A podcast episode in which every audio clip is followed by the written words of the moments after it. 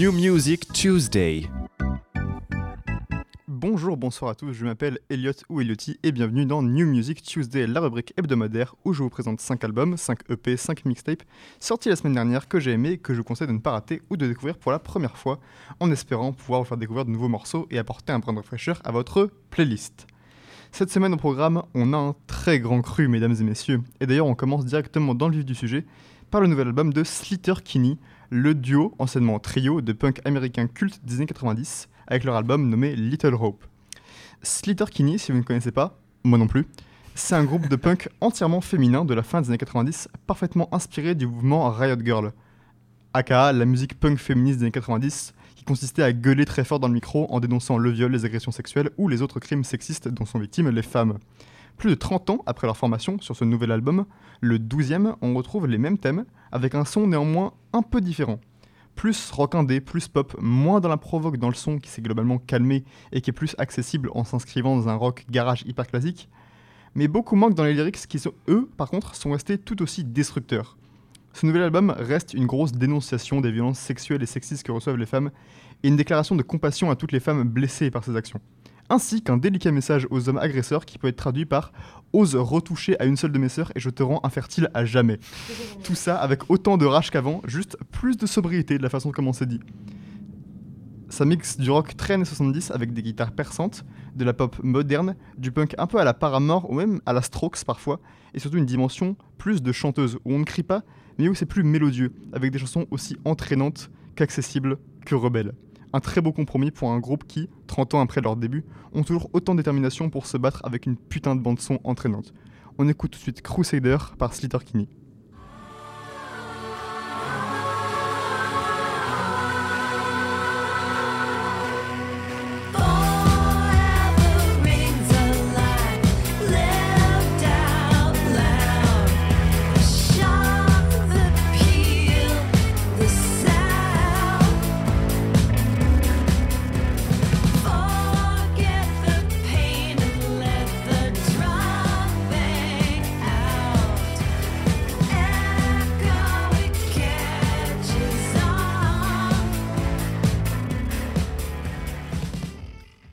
En écoutant ce prochain album, j'ai été, euh, comment dire, surpris.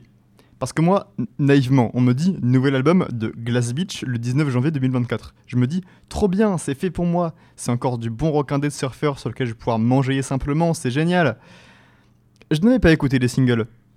J'ai écouté l'album du coup et. Euh, qu'est-ce qui se passe? Qu'est-ce que c'est que ça? C'est une vraie question, hein, parce que ce deuxième album de Glass Beach, nommé Plastic Death, est excellent. J'ai pris ma claque mais je n'ai aucune idée de ce qui s'est passé. Glass Beach ont, pris leur style musical, l'ont lancé par la fenêtre, ils ont ouvert un tiroir avec tous les genres de musique possibles, ont tout foutu dans une marmite, ont touillé, et ce qui en sort, c'est ce gros bébé de 70 minutes. Un rock très artistique, avec des influences jazz, post-rock, avec un vocaliste qui chante tout doucement et dont la voix se perd comme dans la pop un peu psychédélique, et qui la seconde après gueule de façon torturée comme les plus grands chanteurs emo des années 2000.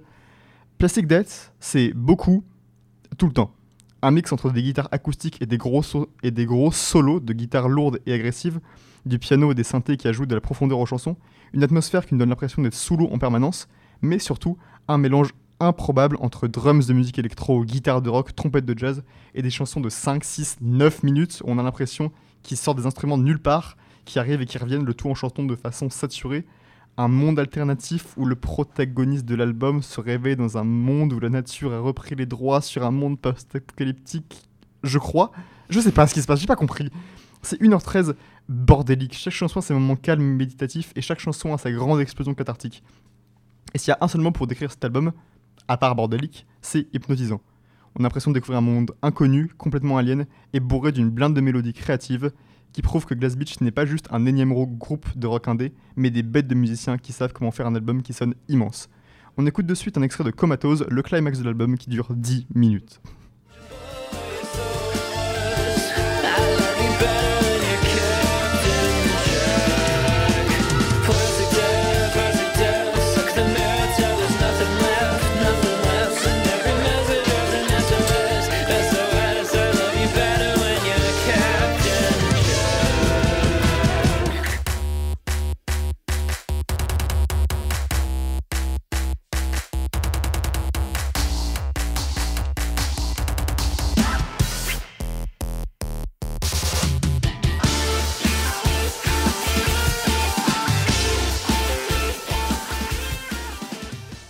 Juste avant, on vient d'avoir un album beaucoup trop compliqué pour mon petit cerveau.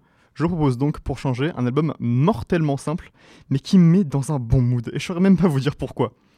It's Sorted, le nouvel album de Chickface, c'est aussi basique que faire se peut.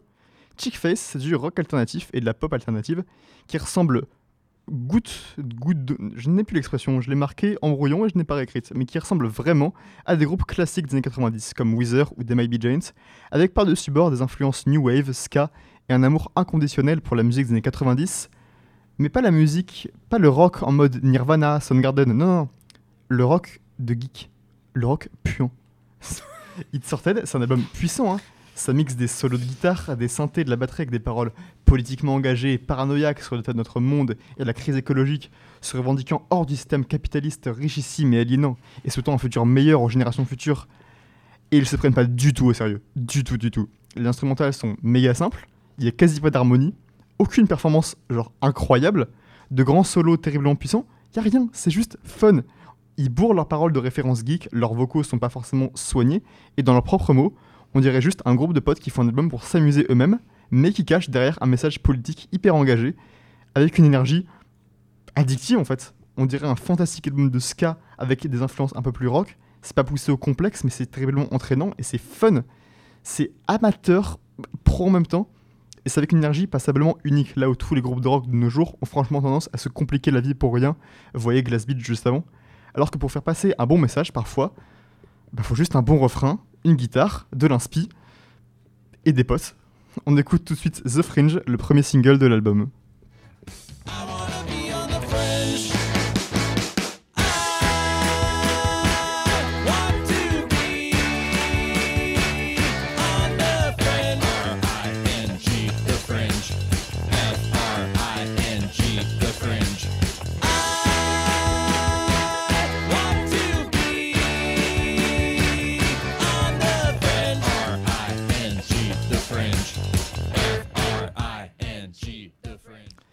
Chers auditeurs, vous ne le savez sûrement pas, mais à la radio, le mot hyperpop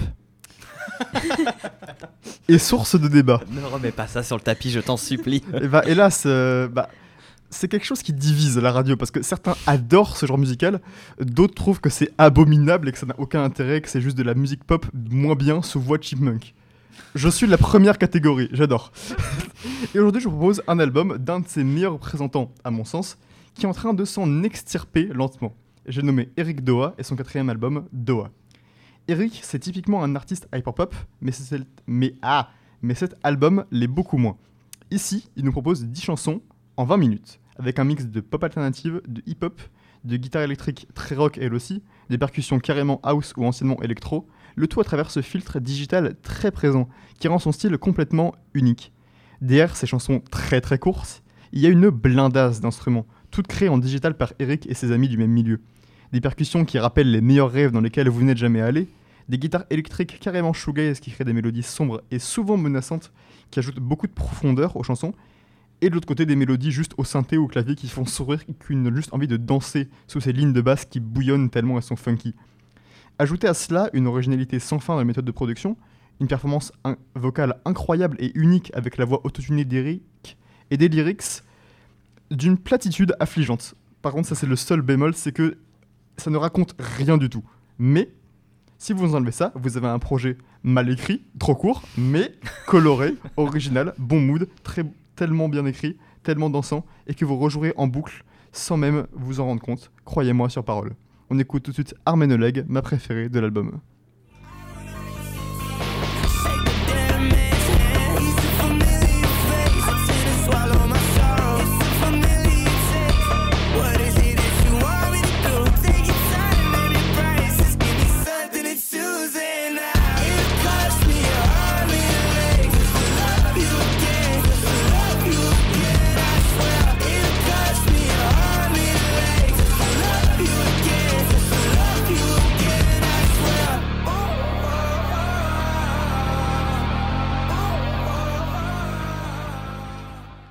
Et enfin, je suis heureux.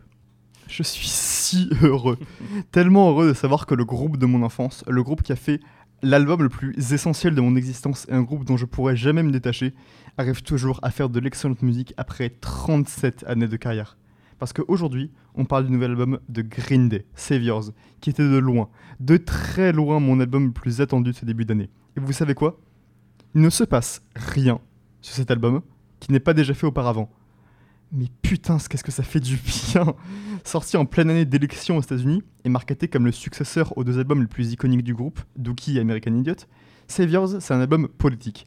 Un album qui rappelle la façon dont Billy Joe chantait Killed Donald Trump durant leur dernière tournée, parce que c'est un projet qui crie au grand jour tous les problèmes du système américain. Du rêve américain qui pousse au suicide, du climat politique anxiogène du pays, des jeunes qui se réfugient dans l'alcoolisme, de la montée de droite. C'est un album qui critique cette droite puritaine, les rednecks décérébrés, les xénophobes à la télévision. Un album qui prie pour qu'un sauveteur vienne délivrer de cette vie de merde, jusque dans le titre.